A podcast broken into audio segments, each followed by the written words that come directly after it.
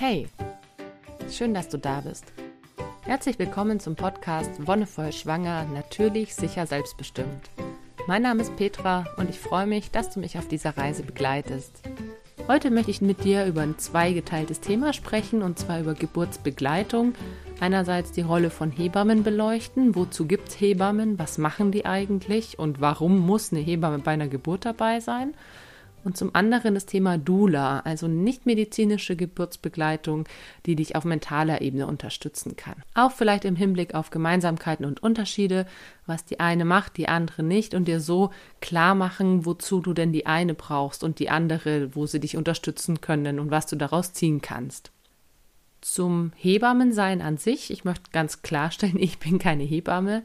Ich habe das wirklich nur aus Patientinnen-Ebene kennengelernt oder aus der Betreuungssituation heraus. Ich habe viele Hebammen in meinem Freundeskreis tatsächlich. Und natürlich finde ich es total wichtig zu sagen, es gibt ganz viele verschiedene Hebammen in ihrer Art, egal ob es jetzt da zum Beispiel hier in Deutschland ist, ob man die Ausbildung in Deutschland gemacht hat oder ob man international ausgebildet war, ob man eher in Kliniken war oder in Geburtshäusern. Es kann sich ganz unterschiedlich gestalten. Und Hebammen sind so individuell, wie wir Menschen überhaupt nur sein können. Und deswegen finde ich es ganz wichtig, dass du für dich eine Hebamme, wenn du dich entscheidest, mit einer Hebamme zu entbinden, dir klar machst, es kann sein, dass du eine triffst, die nicht so ganz auf deiner Wellenlänge ist oder mit der du nicht so ganz so gut klarkommst, der ihre Art vielleicht ein bisschen komisch für dich ist. Und es ist total normal und auch total gut. Denn stell dir vor, alle bräuchten die gleichen Hebammen, dann hätten wir ein ganz schön großes Problem. So unterschiedlich wie wir Frauen sind, die gebären, so unterschiedlich sind die Hebammen. Und es ist gerade ziemlich schwierig, finde ich, weil immer mehr Hebammen aufhören. Früher hattest du noch eine relativ große Auswahl, dass man wirklich sagen konnte, hey, ich kann zwischen zwei oder drei wählen. Ich kann es mir aussuchen. Das geht heute eigentlich nur noch, wenn man mit einem Geburtshaus in Verbindung steht Beleghebammen ab und zu. Aber es ist tatsächlich auch der Fall, dass es gerade in ländlichen Gegenden oder auch sogar in Ballungszentren schwierig ist, überhaupt eine zu finden, weil es entweder keine mehr gibt oder sie total ausgelastet sind. Und wenn du schon weiter in deiner Schwangerschaft bist und noch keine Hebamme hast, versuch möglichst bald um eine zu kümmern. Wenn du am Anfang deiner Schwangerschaft stehst, dann hast du immer noch die besseren Chancen. Es ist natürlich auch immer eine Überlegungssache, wann melde ich mich. Ich hatte jetzt auch schon einfach zweimal den Fall, dass ich mich bei meiner ersten Schwangerschaft und bei der fünften bei den Hebammen gemeldet habe. Und dann ist es eine Fehlgeburt gewesen. Das kann immer vorkommen. Aber auch viele Hebammen helfen da weiter. Viele Hebammen bieten auch da zumindest ein oder zwei Gespräche an, eine Begleitung durch eine stille Geburt oder durch eine Fehlgeburt. Und auch das kann super wertvoll sein. Auch das kannst du natürlich wahrnehmen.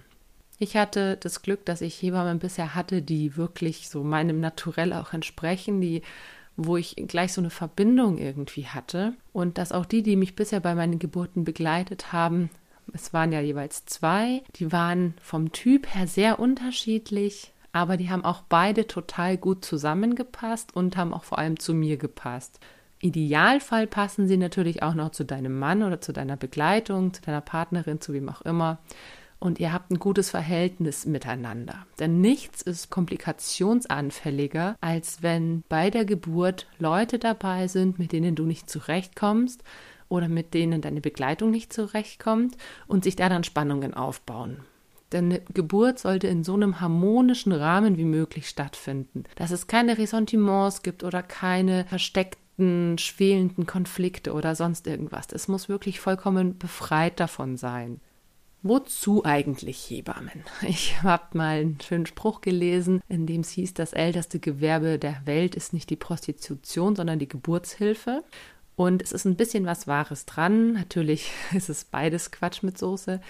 Es geht ja hier schließlich darum, dass die Frauen schon immer Kinder bekommen haben. Also seit wir Menschen und seit unsere Vormenschen, seit irgendwelche Arten von Homo sapiens, Homo erectus, sonst was auf der Welt sind, gab es eine Form von Begleitung durch Geburt. Das merkt man bei Tieren auch, dass gewisse Tierarten sich auch zum Gebären zum Beispiel versammeln, beziehungsweise sich dann um die gebärende, das gebärende Muttertier gekümmert wird. Und auch das hat man schon nachgewiesen, dass das bei aufrechten Menschen schon relativ früh der Fall war. Warum, kann man sich jetzt fragen. Es gibt auch genügend Tiere, die allein ihre Kinder kriegen. Ja, es hat sich so entwickelt, weil sich herausgestellt hat, dass gerade die Geburt beim Menschen sich über die Evolution hinweg ein bisschen verkompliziert hat. Der aufrechte Gang hat dazu geführt, dass das Becken kleiner wird. Das wachsende Gehirn hat dazu geführt, dass der Kopf größer wird und dass es eben nicht einfach in Anführungszeichen rausflutscht, das Kind, sondern dass es eine gewisse Arbeit bedarf. Ne? Das muss sich da durchdrehen, es muss sich winden. Die Mutter und der mütterliche Körper müssen entsprechend mitarbeiten. Und auch bei Tieren, wo es in Anführungszeichen gerade rausgeht, bei Kühen oder Schafen sind ja häufig trotzdem Menschen dabei inzwischen, die dem Ganzen ein bisschen helfen, die das Ganze ein bisschen erleichtern. Für uns Menschen gilt, dass die Geburt begleitet wird, dass sich jemand Vertrautes, damals eben im, im, Bunde der Familie oder des Clans, sich die Frauen zusammengefunden haben und die Gebärde unterstützt haben, sei es jetzt, dass sie sie gestützt haben, wirklich körperlich oder auch mental und sich dadurch eben dieses Geburtsbetreuungswesen herausgebildet hat. Das ist natürlich am Anfang noch nicht gewerblich gewesen, sondern es hat sich natürlich erst im Laufe der Zeit zu einem Beruf auch entwickelt. Aber was das Spannende daran ist, ist, dass es etwas ist, was ja schon von Anbeginn der Zeit existiert. Geburt an sich existiert schon so lange und dass es sich über die Jahrtausende hinweg weiterentwickelt hat. Alles, was wir über Geburt, übers Kinderkriegen, übers Mutterwerden und so weiter wissen, hat zwei Seiten, insofern, dass es eine lange geschichtliche Tradition gibt und gleichzeitig jetzt immer auch im modernen, in der modernen Medizin natürlich mit Untersuchungen belegt wird, mit Forschungen, mit Studien und so weiter. Und da kommen eben zwei Bereiche zusammen, die für mich in erster Linie, naja, ich sag mal, wie zwei, mit, zwei Seiten einer Medaille sind eher unvereinbar, aber wenn du diese Medaille drehst und flippst, dann können die sich verbinden.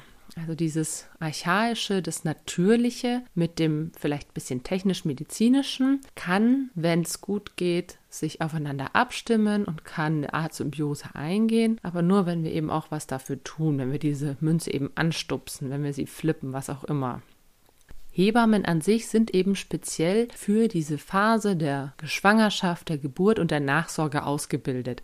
Die haben da auch ein unglaublich breites Wissen, aus das sie zurückgreifen. Es gibt ganz viele tolle Hebammen, die zum Beispiel auch in der Naturheilkunde, in der Homöopathie oder sonst was sich fortbilden lassen, um da ihr Spektrum zu erweitern. Und der große Unterschied zur Gynäkologie ist, dass eine Hebamme in dem Zeitraum, in dem sie sich nur mit Geburt, Schwangerschaft und Wochenbett beschäftigt, dass es diese Jahre der Ausbildung sind, die diesem Teil des Frauseins gewidmet sind, während bei der Gynäkologie natürlich alles mit reinspielt, von der ersten Periode bis zur Menopause. Also alles, was irgendwie Frauen Beschwerden, Frauen Leiden, Frauenkrankheiten sein können. Es das heißt ja auch Frauenheilkunde. Da geht es nicht mehr nur speziell um diesen Bereich von Schwangerschaft, Geburt und Wochenbett, sondern ist viel umfassender hat aber den gleichen zeitlichen Rahmen. Und damit sieht man eigentlich schon, hey, es kann einfach nicht in dieser Zeit, Zeit hat einfach eine gewisse Struktur und man kann da nicht so viel reinpressen,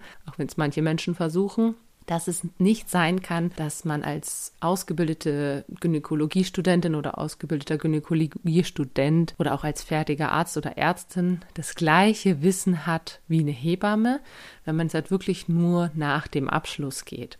Es ist schon so, dass natürlich sich Hebammen und Ärzte und Ärztinnen dadurch, dass sie sich fortbilden, auch nochmal spezialisieren oder in bestimmte Richtungen gehen und dass du dann natürlich auch Gynäkologinnen und Gynäkologen hast, die auf einem ähnlichen Wissensstand sind.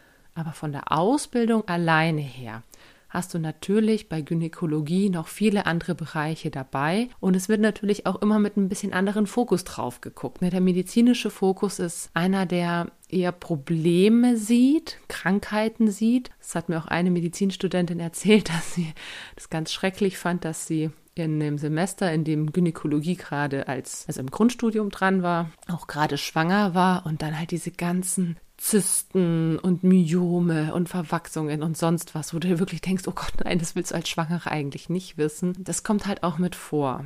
Und natürlich haben Hebammen auch da eine Awareness, ein Bewusstsein, dass es sowas gibt. Aber ihr Fachgebiet ist einfach das Begleiten von Schwangeren und das Gebären von Kindern. Und da kannst du noch so viel dagegen reden oder sagen, ja, aber Medizin und ist doch so fortschrittlich. Die Hebammenausbildung findet ja auch viel in Krankenhäusern statt. Du hast ganz lange deine Ausbildung in der Klinik. Du kannst dir dann auch natürlich noch andere Ausbildungsstätten suchen aber du hast genauso dieses medizinische Umfeld. Das ist ja das Spannende eigentlich dran, dass es inzwischen von der Ausbildung her schon so ist, dass sich zum Beispiel eben Hebammen, Krankenschwestern, Assistenzärzte die gleiche Umgebung teilen, aber eben von ihren Schwerpunkten her anders arbeiten. Bei Hebammen finde ich sehr spannend, dass es inzwischen auch so ist, je nachdem, wo man sich diese Ausbildung sucht, je nachdem, wo man sich ausbilden lässt, gewisse Praktiken noch vollzogen werden und andere nicht. Zum Beispiel war es vor zehn Jahren noch relativ üblich, dass Frauen auch in Beckenendlage ihre Kinder spontan entbinden konnten. Es gab viele Hebammen, die das gemacht haben. Auch jetzt gibt es noch einige Ältere, die das machen. Die eine hier in Erlangen ist so schöner Mai, wenn es mit den Füßen zuerst kommt, war es halt der Beckenendlage. Mein Gott, so ist es halt. Sehr pragmatischer Blick auf die Sache. Aber tatsächlich, dadurch, dass die Kaiserschnittrate höher geht und auch bei Beckenendlage häufig zu einem Kaiserschnitt geraten wird und Frauen nicht mehr darin bestärkt werden, es natürlich zu versuchen, geht dieses Wissen nach und nach verloren. Und es ist etwas, was ich momentan sehr problematisch sehe. Das hat nicht nur mit Beckenendlage und sonst was zu tun, sondern generell, dass gewisses Wissen der Hebammen verloren geht, dadurch, dass Hebammen einfach immer weniger werden.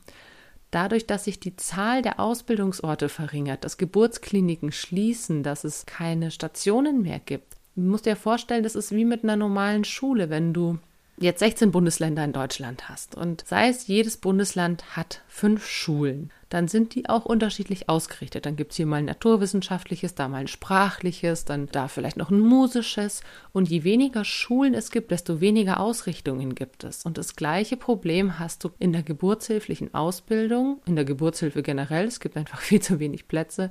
Und damit geht gewisses Wissen einfach verloren. Und das ist super schade. Und deswegen sollten wir uns echt alle auf den Arsch setzen und schauen, dass wir es irgendwie schaffen, dass es Hebammen deutlich besser geht von ihrer Situation her. Warum ist eine Hebamme an sich denn jetzt eigentlich wichtig? Sie verfügt natürlich nicht nur über ein großes Wissen und kann dir auf einer ganz sachlich medizinischen Ebene helfen, wenn du Probleme hast, sondern Hebammen haben vor allem eben diesen persönlichen Draht. Und der ist so wichtig bei einer Geburt, dass du dich sicher fühlst. Darüber habe ich ja schon gesprochen, dass dieses Gefühl, diese Heimeligkeit, diese Familiarität und auch dieses Loslassen können ganz stark davon abhängt, welche Personen eigentlich da sind. Wenn es Personen sind, bei denen du dich nicht trauen würdest, erstmal nackt zu sein, ist es schon mal schlecht. Und wenn du dich auch nicht trauen würdest, da jetzt zu kacken oder zu pinkeln, so gelöst musst du sein, dass du eine Person hast, vor der du das machen kannst. Und wenn dir das sogar schon vor deinem Partner oder deiner Partnerin irgendwie peinlich oder unangenehm ist, dann solltet ihr da vorher auf jeden Fall dran arbeiten. Denn erstens wird dich dein Partner oder deine Partnerin bei der Geburt nackt sehen und zweitens werden Körperflüssigkeiten fließen. Wenn dir das schon so nicht gelingt, dann ist es ein gutes Übungsfeld, das bei Menschen, die dir zwar nahe stehen, aber noch nicht so nahe auszuprobieren, beziehungsweise dass du es schaffst, mit der Hebamme eine Beziehung einzugehen, wo du dich lösen kannst, wo du dich wirklich öffnen kannst. Wenn du eine Hebamme aus dem Geburtshaus hast, beziehungsweise meistens gibt es da ja auch Teams, das heißt, du lernst mehrere Hebammen kennen und je nachdem, wer dann an deinem Entbindungstermin gerade Dienst hat, wird es dann eine der vier oder fünf Hebammen und normalerweise kommt dann zur Geburt noch eine zweite dazu. Also wenn du jetzt deine erste Geburt hast, kann es ja sein, dass es sich schon ein paar Stunden hinzieht. Dann hast du am Anfang eine Hebamme und wenn sich dann herausstellt, okay, jetzt in den nächsten paar Stunden wird das Kind kommen, dann holt die meistens eine zweite mit dazu, dass du eine 1 zu 1 Betreuung gewährleisten kannst. Und zwar nicht nur 1 zu 1 für die Schwangere und die Hebamme, sondern auch 1 zu 1 Hebamme und Kind, das geboren wird.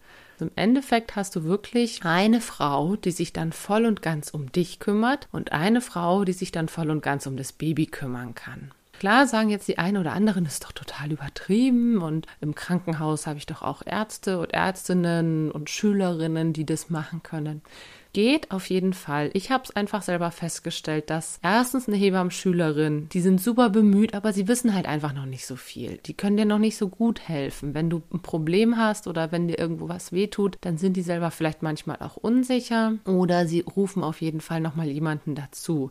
Dann, was Ärzte und Ärztinnen angeht, die sind halt relativ schnell mit ihren Maschinen in Anführungszeichen da, mit ihrem Ultraschallgerät oder tasten dann 25 Mal den Muttermund oder wollen dir dann irgendwelche Schmerzmittel geben. Wenn eine gute, wenn du eine gute Hebamme hast, die versucht auch wirklich, solange es geht, deine Bedürfnisse wahrzunehmen und solange es geht, einen natürlichen Weg einzuschlagen. Sprich, ohne PDA, beziehungsweise nur auf Wunsch, vielleicht ab und zu mal in die Wanne. Wichtig natürlich auch die Bewegungsfreiheit während der Geburt Geburt, dass du da nicht eingeschränkt bist, sondern so deinem Instinkt nachgehen kannst. Ich habe die Erfahrung gemacht, dass nachdem meine zweite Geburt ja dann doch ein bisschen zackiger ging, also wir waren dann um acht im Geburtshaus und um neun ist Schichtwechsel gewesen. Das heißt, ich habe um acht die eine Hebamme angerufen, wir haben uns da getroffen und dann um neun kam die zweite, die haben sich abgewechselt, haben kurz geguckt, naja, okay, Muttermund ist schon bei fünf Zentimetern in einer Stunde, ich brauche jetzt auch nicht mehr heimfahren, so nach dem Motto. Ne? Die hat sich dann noch in die Küche gesetzt und einen Kaffee gemacht, einerseits für sich und andererseits dann die Kaffeekompressen für den Damm. Und ich muss sagen, es ist einfach so schön, wenn es zwei Frauen sind, wo du dir sicher sein kannst, die haben in den letzten 20 oder 30 Jahren nichts anderes gemacht, als Kinder auf die Welt gebracht. Das ist ihr Job und das haben sie gut gemacht. Das hat mir einfach so eine unendlich tiefe Sicherheit gegeben, eine Verbundenheit auch zu diesen Frauen und dem, was sie da tun. Gleichzeitig hatte ich das Gefühl im Krankenhaus gar nicht. Da hatte ich zwar die Hebamme, aber ich habe die erstens nicht vorher kennengelernt. Ich wusste überhaupt nicht, wer das ist. Aber auch was die Ärztinnen und Ärzte angeht, der ihr täglich Brot ist es eben nicht, Kinder auf natürliche Weise zu entbinden, sondern der ihr täglich Brot ist, eine Klinik am Laufen zu halten, an dem einen Tag vielleicht irgendwie eine Zyste rauszuoperieren, am nächsten Tag ein Kind zu gebären und am übernächsten Tag Mammographie zu machen. Das ist, denke ich, das, der Knackpunkt an der Sache, dass Hebammen wirklich dafür gemacht sind, beziehungsweise sich dazu haben machen lassen, Kinder auf die Welt zu bringen. Und deswegen muss auch tatsächlich laut Gesetz in Deutschland bei der Geburt eines Kindes, wenn das eben nicht allein zu Hause passiert, sondern in einem institutionellen Rahmen, eine Hebamme dabei sein. Auch beim Kaiserschnitt. Auch beim Kaiserschnitt ist die Hebamme dabei, die dann auch das Kind empfängt. Und genauso bei einer spontanen Geburt in der Klinik oder sei es jetzt zu Hause mit Hausgeburtshebamme oder im Geburtshaus, die Hebamme ist obligatorisch. Arzt oder Ärztin muss nicht zwangsläufig dabei sein. Und das ist, denke ich, das Wichtige, dass du weißt, dass du darauf verzichten kannst. Wenn du in einem Krankenhaus bist und das ist dir alles zu wuselig, die Ärzte kommen dauernd rein und gehen wieder raus und Hektik und vielleicht sogar ein bisschen Panik auslösen, kannst du da wirklich sagen, nein, das möchtest du nicht. Das willst du einfach nicht haben. Es hängt natürlich auch von der Geburtsklinik ab, wie gut die Auslastung ist, beziehungsweise wie gut die Besetzung ist. Bei mir war es dann zum Beispiel auch so, dass ich eine Hebamme drei Geburten betreut hat, was auch nicht optimal ist, was aber auch mit der miserablen Lage momentan zusammenhängt. Hebammen haben damit auch eine krasse Verantwortung. Wenn die Hebamme weiß, okay, da sind jetzt einfach gerade alle drei Kreissäle belegt und die drei Frauen kriegen jetzt dann ihre Kinder, dann ist natürlich die Hebamme selbst auch in einem unglaublichen Stress und einem unglaublichen Konflikt und muss sehr schnell sehr wichtige Entscheidungen treffen. Und ich finde, das wird häufig unterschätzt, was eigentlich eine Hebamme da leistet, gerade wenn sie auf so einer größeren Geburtsstation arbeitet. Die muss dann häufig in sehr kurzer Zeit sehr wichtige Entscheidungen treffen. Gerade im Geburtshaus oder bei einer Hausgeburt hast du dieses Problem nicht, dass die Hebamme gleich fünf auf einmal betreut, sondern die ist voll und ganz für dich da. Und selbst wenn jetzt noch eine zweite Frau genau am gleichen Tag ihr Kind bekommen sollte, dann gibt es immer noch eine andere Frau aus dem Geburtshaus, eine andere Hebamme, die sich dann um diese Frau kümmert. Und ja, es ist immer, es kann immer sein, dass sich mal Geburten häufen und dass sich Geburten irgendwie auf bestimmte Tage zusammenlegen. Aber letztendlich finde ich, hast du trotzdem im Geburtshaus oder bei einer Hausgeburt die besseren Karten, weil du einfach die 1 zu 1 Betreuung gewährleistet hast. Denn selbst wenn beide oder alle drei Hebammen, die Dienst haben, ausgelastet sind und es kommt noch eine Frau mit Wehen dazu, da sind die meisten Hebammen einfach so cool, dass sie sagen, okay, die rufen jetzt die Kollegin an, obwohl die vielleicht heute gar nicht Dienst hat. Und das ist halt im Krankenhaus leider nicht der Fall. Da muss sich halt dann eine um drei kümmern und das muss sie irgendwie hinkriegen. Und dass da vielleicht manchmal eine Entscheidung getroffen wird, die nicht super gut für dich ist oder mit der du am Ende nicht so zufrieden bist, das ist einfach der Situation geschuldet. Und da kann man den Hebammen, denke ich, in der Klinik auch keinen Vorwurf machen. Das ist eine unglaublich belastende Situation. Und wenn du nicht genau weißt, was du willst und es nicht artikulieren kannst, entscheidet die Hebamme einfach nach ihrem Gewissen und nach ihrer Auslastung. Und wenn es dann zu einer PDA kommt, obwohl du es nicht wolltest, hättest du es entweder noch stärker dafür eintreten müssen oder am besten schon vorher in einem Gespräch, nicht nur mit der Hebamme, sondern auch direkt mit einer Ärztin oder einem Arzt abklären, dass das in deiner Akte vermerkt ist zum Beispiel. Das finde ich auch ist ein Thema, das werde ich nochmal extra in der Folge ansprechen. Die Geburtsplanung, egal wie sie bei dir aussieht, sollte man auf jeden Fall machen, sich da vorher Gedanken drüber zu machen, was du willst, was du gar nicht willst, was du vielleicht willst, was okay wäre und was natürlich der Idealfall wäre. So viel erstmal zu Hebammen. Wie gesagt, es gibt eine große Bewegung, viele Vereine, die sich für die Besserstellung der Hebammen einsetzen. Zum Beispiel Motherhood e.V. ist einer davon. Es gibt natürlich auch immer die Möglichkeit, ich sag mal, dem Gesundheitsministerium wirklich ans Bein zu kacken. Also es gab vor drei Jahren eine relativ große Postkartenaktion und wenn du auch möchtest, dass die Hebammen wieder ein bisschen besser gestellt werden, guck dich im Internet ein bisschen um und schau, wie du dich da ein bisschen beteiligen kannst. Jede Hebamme ist dir dankbar dafür. Und dann zum anderen Thema, Dula. Was ist das eigentlich? Das ist was, was ich auch bis zu meinem ersten Kind noch gar nicht, also bis zur Geburt meines ersten Kindes noch nicht mal wusste, dass es das gibt. Und inzwischen kenne ich zwei Dulas persönlich und bin super froh drum. Eine Dula ist eine nichtmedizinische Geburtsbegleitung. Es gab es zum Beispiel auch schon vor einigen Jahren, vor etlichen, noch nicht so benannt. Es gibt aber Vereine, die Dulas vermitteln oder bei denen man sich auch zur Dula ausbilden lassen kann. Eine nichtmedizinische Geburtsbegleitung heißt, dass es eine Begleitung für dich ist, die dich vor allem mental unterstützt, die dich auch körperlich unterstützen kann und die dir vor allem Halt bietet, egal wo du ihn brauchst. Sei es jetzt, du hast eine traumatische Geburt erlebt und möchtest die nochmal mit jemandem aufarbeiten oder du brauchst eine Begleitung, wenn du zum Beispiel alleinerziehend bist oder wenn du sonst niemanden hast oder vielleicht sagt dein Partner oder deine Partnerin auch, er oder sie möchte gar nicht mitkommen. Es gibt verschiedene Fälle, wo eine Doula sinnvoll ist. Es ist leider in Deutschland keine Kassenleistung, das heißt, das muss man selber bezahlen. Aber ich finde sowas, also wenn es um die Geburt eines Kindes geht, dann darf man auch mal ruhig ein bisschen was bezahlen. Ich meine, auch die Rufbereitschaft von Hebammen wird ja zum größten Teil nicht vollständig gezahlt. Manche Krankenkassen beteiligen sich mit einer Rate oder so. Aber das ist ja auch das Perverse eigentlich, dass das, womit das Leben beginnt und der Einstieg ins Leben so stark reglementiert sind und extrem gespart wird. Eine Dula hat verschiedene Angebote bzw. hat verschiedenes in petto, was sie dir bieten kann. Die meisten haben vor allem eine sehr gute psychosoziale Ausbildung. Das heißt, dass sie deine Probleme oder deine Sorgen auffangen können, dass du mit jemandem ins Gespräch kommen kannst und dich einfach mitteilen kannst. Auch wenn es zum Beispiel mit deinem Partner oder deiner Partnerin nicht geht, wenn du Sorgen oder Ängste hast. Gleichzeitig sind Doulas eigentlich immer aufs Positive ausgerichtet. Das heißt, dass sie dir Affirmationen bieten können für die Geburt, dass sie vielleicht auch eine gewisse Ausbildung haben. Ich hatte jetzt eine kennengelernt, die hatte auch eine Hypnobirthing-Ausbildung. Das heißt, dass sie dir ganz konkret auch nochmal Atemtechniken vermitteln kann oder bestimmte Arten, dich zu bewegen, was eigentlich in der Geburtsvorbereitung ja passieren sollte, aber die sind ja auch entweder häufig schon ausgebucht oder manchmal auch gar nicht so sinnvoll, weil viel zu viele Leute mit dabei sind. Auch hier wegen am Hebammenmangel. Also wenn du in einem Geburtsvorbereitungskurs mit 16 Leuten bist, klar, dann ist die Betreuung der einzelnen Frau einfach nicht mehr so gut gewährleistet. Und da kann dir eine Dula natürlich auch nochmal tolle Tipps an die Hand geben.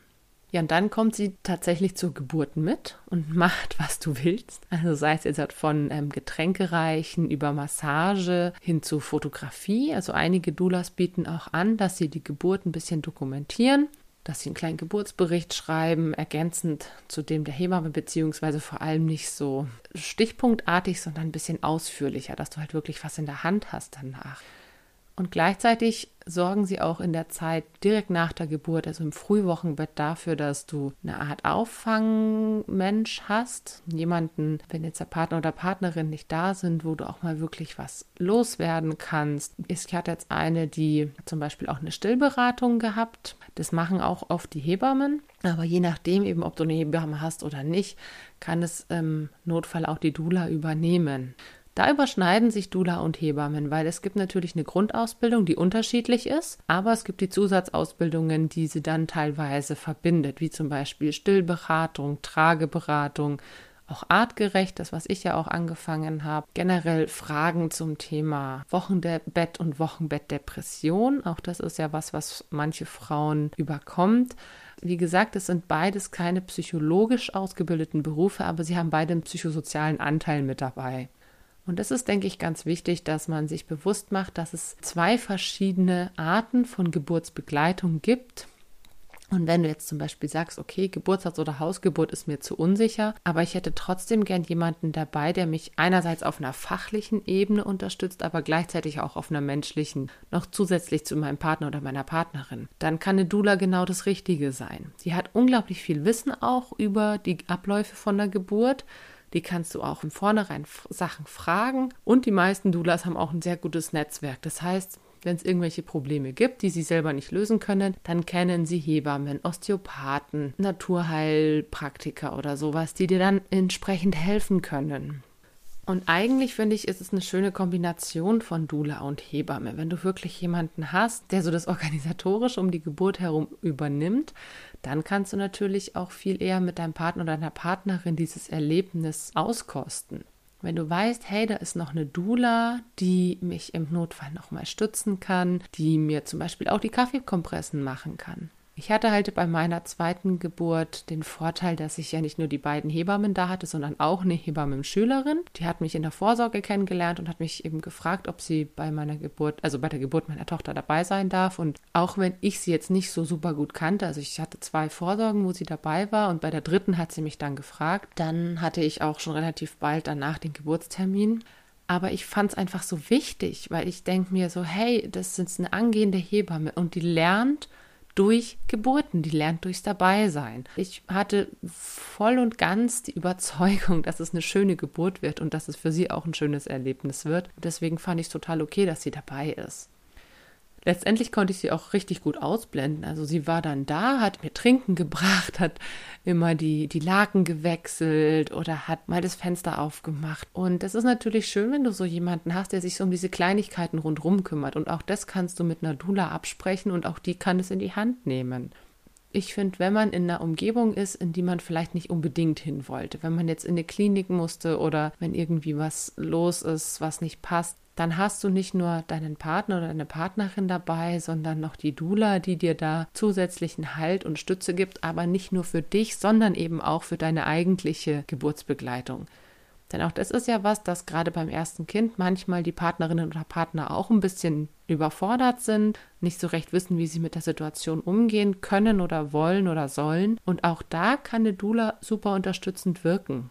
Ja, kann auch eine Hebamme unterstützend wirken, aber die ist wahrscheinlich beschäftigt damit, dich zu unterstützen und das Kind auf die Welt zu bringen und hat dann nicht mehr ganz so viel Zeit für den Partner oder die Partnerin. Und da kannst du dich einfach ein bisschen informieren. Hey, gibt es in meinem Bereich, in dem ich wohne, in meinem Einzugsgebiet, gibt es da Doulas, gibt es da Hebammen und dich einfach auch mal mit den Leuten treffen. Manchmal bieten die auch gemeinsame Sprechstunden an, zum Beispiel in Geburtshäusern oder in Geburtskliniken oder auch in anderen Einrichtungen wie Mütter- oder Familientreffs oder sowas. Das Entscheidende an der Betreuung für die Geburt ist, dass die Betreuung in sehr, sehr großem Maße mitbestimmt, wie die Geburt verläuft. Es gibt zahlreiche Studien, die erwiesen haben, dass eine 1 zu 1 Betreuung während der Geburt in 75 Prozent der Fälle weniger zu Interventionen kommt, sprich PDAs, die nicht gewollt sind, Zugänge, Sauglockeneinsatz, Kaiserschnitte, was auch immer. Also drei Viertel, sprich 75 Prozent weniger Interventionen bei einer 1 zu 1 Betreuung während der Geburt. Und jetzt stell dir mal vor, du hast eine 2 zu 1 Betreuung, also mit Dula und Hebamme. Die Begleitung bestimmt in hohem Maße nicht nur, wie die Geburt verläuft, sondern teilweise auch, wie lange es dauert. Also bei einer 1 zu 1 Betreuung dauern die Geburten im Schnitt nur ein Drittel so lang. Also wenn du jetzt, sag ich mal, eine Geburt mit neun Stunden hast und die eben nicht eins zu eins betreut ist, sondern so wie bei mir jetzt vielleicht drei zu eins, also im schlechteren Verhältnis, wenn die nur ein Drittel so lang gedauert hätte, dann wäre das Kind in drei Stunden da gewesen. Ich meine, es sind natürlich immer Durchschnittswerte, wenn man jetzt sagt, okay, krass, es gibt einfach auch Frauen, die irgendwie 40 Stunden Wehen hatten, dann ist ein Drittel schon trotzdem noch lang, aber es, es stellt einfach eine Erleichterung dar. Es stellt dar, wie Geburt eigentlich verlaufen sollte, und zwar in einem intimen familiären Rahmen, ohne viel Tamtam, -Tam, mit irgendwelchen medizinischen Geräten, sondern einfach nur mit einer guten, intensiven Betreuung rund um die Uhr, von der ersten Wehe bis zum ersten Schrei und am besten noch danach. Und das ist so wichtig und das ist ja das große Problem dadurch, dass es gerade diesen extremen Hebammenmangel gibt. Ich würde mich super freuen, wenn du dich mit dafür engagieren würdest, dass es den Hebammen einerseits wieder von ihrer Stellung her besser geht und sei ruhig so korrekt, in Anführungszeichen, wenn du niemanden findest, dass du dich halt auch einfach beim Gesundheitsministerium beschwerst. Ich meine, gerade in den letzten Wochen der Schwangerschaft hat man meistens noch viel Zeit. Warum nicht die Zeit nutzen und ein paar Briefe zu schreiben und auf diese echt extrem beschissene Situation aufmerksam zu machen? Viele Frauen haben in der Nachsorge keine betreuende Hebamme, weil es einfach keine gibt. Und gerade die Nachsorge sollte genauso intensiv betrieben werden wie die Vorsorge, was die Rückbildung angeht, was das Wohlergehen des Kindes angeht. Die Hebamme ist für die ersten acht Wochen immer noch die Hauptbezugsperson für dich und dein Kind nach der Geburt. Ich denke, es fängt mit der Wertschätzung an, dass wir Frauen, die Kinder gebären, wieder viel mehr in die Wertschätzung dieser Arbeit gehen, dass es eben kein alltägliches Event im Krankenhaus ist, wo man schnell mal ein Kind rausholt und gut ist, sondern dass das ein einschneidendes und beeindruckendes Erlebnis sein kann und mit einer Hebamme auch zu einem wunderschönen Moment werden kann, an dem man sich gerne erinnert. Und in diesem Sinne kann ich nur ein Plädoyer für Hebammen halten, für die Wertschätzung ihrer Arbeit. Und wenn du dich ein bisschen dafür interessierst, dann schau, ob du dich irgendwo da engagieren kannst oder mach zumindest andere Leute auch darauf aufmerksam. Viele wissen es gar nicht, viele merken es gar nicht. Und es ist umso wichtiger, dass wir da ein gesellschaftliches Bewusstsein dafür schaffen. Sonst haben wir irgendwann das Problem, dass wir keine Hebammen mehr haben und keine Kinder mehr kriegen können, weil keiner weiß, wie es geht. Im allerblödsten Fall. Damit sind wir für heute am Ende angekommen. Vielen Dank, dass du dabei warst. Danke fürs Zuhören. Und wenn dir die Folge gefallen hat, dann lass gerne einen Kommentar oder eine Bewertung da oder teile die Folge auch gerne. Wir hören uns dann wieder in zwei Wochen und dann möchte ich auf das Thema drittes Trimester eingehen, weil es dann bei mir einfach schon langsam ansteht. Was genau steht im dritten Trimester an? Wie kann man sich vielleicht auch schon auf die Geburt vorbereiten? Und gerade das Thema Entschleunigung und Gemütlichkeit möchte ich dann noch mal ein bisschen genauer betonen und Entspannung in den Vordergrund stellen. Bis dahin wünsche ich dir alles Gute und noch einen wonnevollen Tag.